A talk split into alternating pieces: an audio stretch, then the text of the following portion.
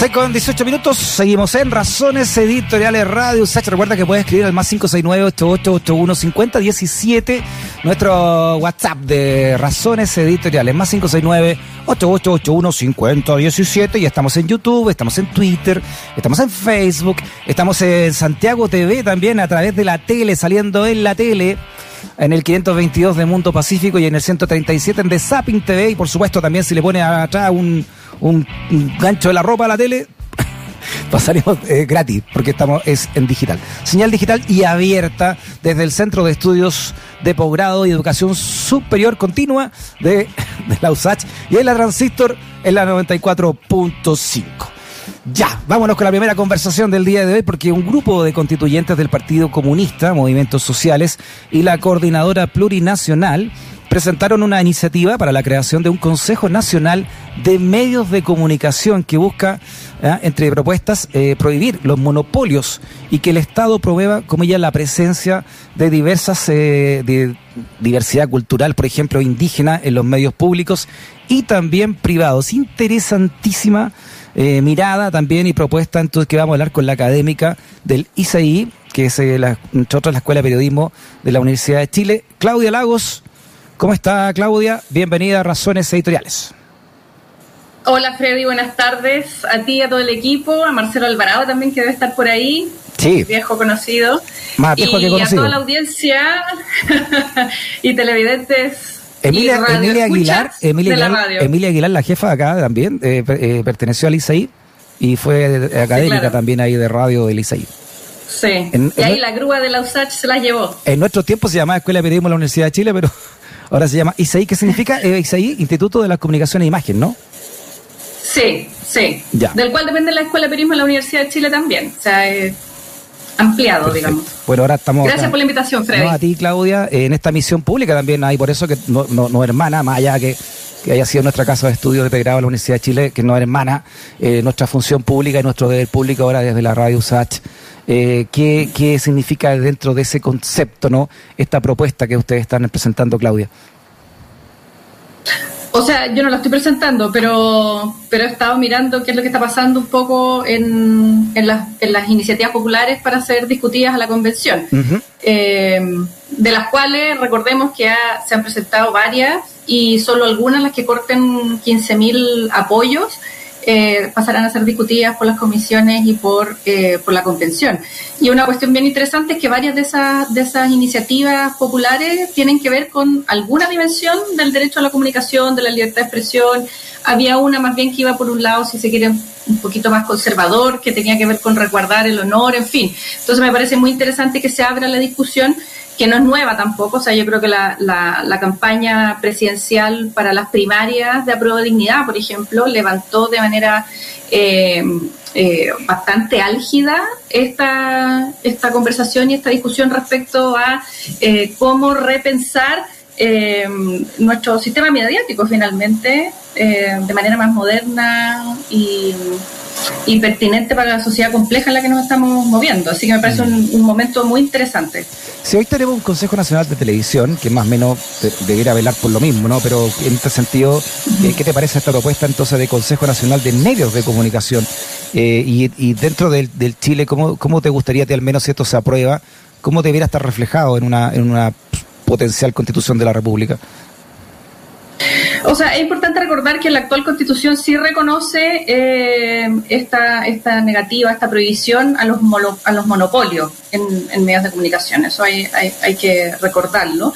Y por otra parte, me parece que la iniciativa de repensar cómo es que está organizado nuestro sistema mediático es fundamental. Y yo creo que eh, por ahí va esta iniciativa y algunas de las otras que también estaban, estaban abiertas respecto a cómo, cómo reorganizar constitucionalmente los derechos, porque hasta ahora lo que hay es más bien eh, un enfoque mucho más individualista del derecho a la libertad de expresión, cuando a estas alturas del partido, ¿cierto? Y, y cómo se ha ido complejizando y sofisticando la discusión sobre esto, eh, incluso el debate en términos de estándares internacionales de derechos humanos, en particular sobre el derecho a la de expresión, el derecho a la comunicación, el derecho a acceso a la información, ha ido complejizando esta pura mirada individualista, es decir, que tú te puedas parar en la plaza y decir lo que se te cante sin que sin temor a ser perseguido, sancionado, sino que hoy día entendemos que ese espacio debe ser eh, también tiene una dimensión que es de carácter colectivo, colectivo desde la perspectiva de las comunidades que tienen el derecho a ser eh, a estar presentes y, y, a ser reflejadas y manifestarse en el espacio público al mismo tiempo que las comunidades en su conjunto tener eh, acceso a información y, tener derecho a estar bien informadas, ¿no? Que, que ha sido un, un, término siempre bien, bien, eh, bien complejo. Y dentro de eso, si uno mira a nivel mundial, hay distintas estrategias en las cuales que, la, que, no necesariamente hay que mirar a, no todo este cupo cierto del, del chavismo o de otro o de otro eh, eh, de otros regímenes más autoritarios, pero sí hay una diversidad de formas en que esto ha sido enfrentado y además desde la perspectiva convergente, porque no tiene ningún sentido hoy día pensar un Consejo Nacional de Televisión, un Consejo de Radio, o sea, sin ir más lejos, estamos haciendo radio, tele multimedia, digamos, ¿qué es lo que es esto? Ahora dónde estamos. ¿Es radio? ¿Es tele? ¿Es internet? Eh, y es todo eso también. Mm. Entonces con el programa que tienes con, con, la Cosa Nostra, no sé si sigues en la Cosa Nostra, que es por YouTube, pues, o sea, hay, no es posible pensarlo ya más, eh, sino de manera convergente. Entonces hay que pensar en eso y cómo desde esa perspectiva eh, garantizar el derecho a la comunicación. Claro. Em, Ahora, me acuerdo que una, uno de los, de, los, de los líderes ¿no? que en campaña quiso proponer al menos una ley de medios fue Daniel Jaue donde de, alguna manera, ¿no? Yo, yo, le he encontrado un punto de razón a, esa propuesta, que es que, que, que separar, eh, por ejemplo, los medios que, que pertenecen de, de, mucha forma al Estado, aunque sean privados. Me, me refiero puntualmente a la televisión abierta y a la radio, que ocupan un espectro eh, que le pertenece al Estado, de hecho se licita desde el Estado. Y ahí tendrían que, más allá de la propiedad de cada uno, mm, tener eh, ciertas obligaciones para con el Estado de sus líneas editoriales, el, de la, a la pluralidad en la línea editorial, que defiendan en ese sentido la democracia y no a los intereses de los dueños de esos, de esos medios que generalmente pertenecen a un solo sector de la sociedad, ¿no? los que tienen el dinero precisamente para comprar esas licitaciones, para comprar esa, esa, esa, esa franja, digamos, radioeléctrica y, luego pagar esos sueldos. ¿no? Sí, un intento de eso, algo de eso hubo en, en la ley, bueno, que finalmente se, se, promulgó, que es la ley de televisión digital, que es la que actualmente rige y organiza, eh, restringió la cantidad de años por las cuales se pueden tener concesiones eh, eh televisivas y, por ahí va un poco los intentos sin necesariamente haber cuajado del todo, eh, sobre todo pensando de que el sistema mediático chileno es, básicamente comercial, más allá de que haya un canal público que se tiene que autofinanciar, más allá del rescate por una vez que se le hizo a Televisión Nacional, eh, pero todos los medios de comunicación son, son privados.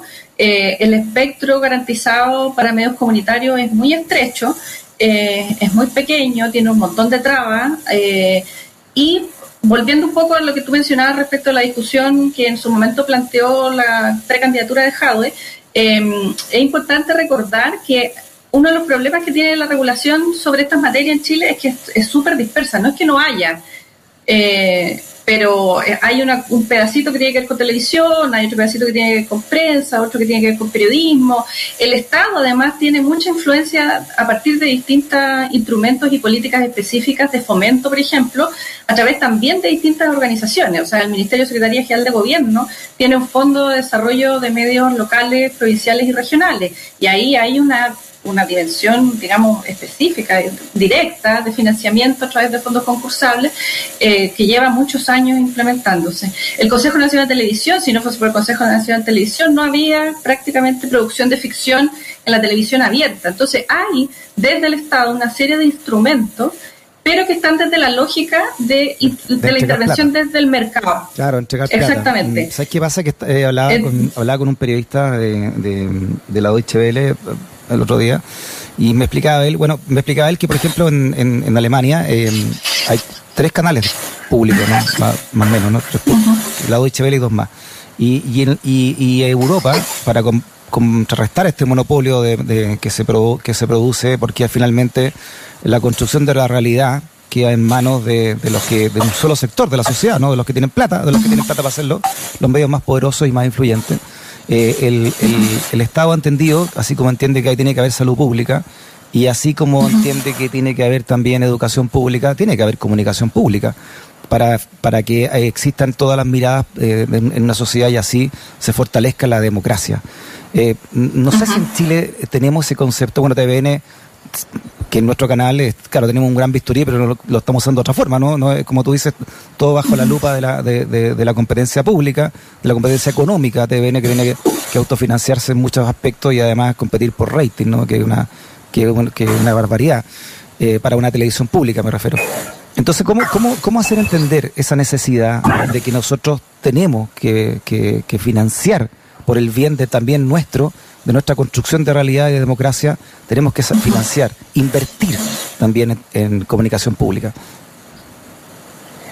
O sea, por una parte está el, argumento normativo, ¿no? Eh, es decir, son derechos fundamentales que las sociedades modernas debemos garantizar y los estados modernos debemos promover y garantizar. Ese, digamos, y luego está la evidencia eh, empírica, científica de cómo otros modelos han funcionado eh, donde se han estudiado, hay distintos modelos también de, medios públicos, ¿no? No es solamente la BBC, que además, dicho sea de paso, está justo por estos días bajo, bajo fuego, precisamente porque están eh, disminuyendo y recortando eh, su presupuesto y está en riesgo, digamos, este este impuesto que se, se que pagan todos los, los, británicos precisamente para financiar este sistema público eh, que, que, es la BBC, ¿no? Eh, pero hay otros modelos que, que han inventado formas de relacionarse con el Estado, formas de financiamiento, un, tipo de gobernanza que trata de mantener y garantizar cierta autonomía, cierta distancia, en fin. Eh, y hay estudios que han demostrado que allí donde hay sistemas públicos de medios de comunicación robustos, se elevan los estándares de debate público. Hay alguna mayor participación y también eh, conciencia eh, política, participación política de las comunidades en las cuales estos sistemas de medios funcionan.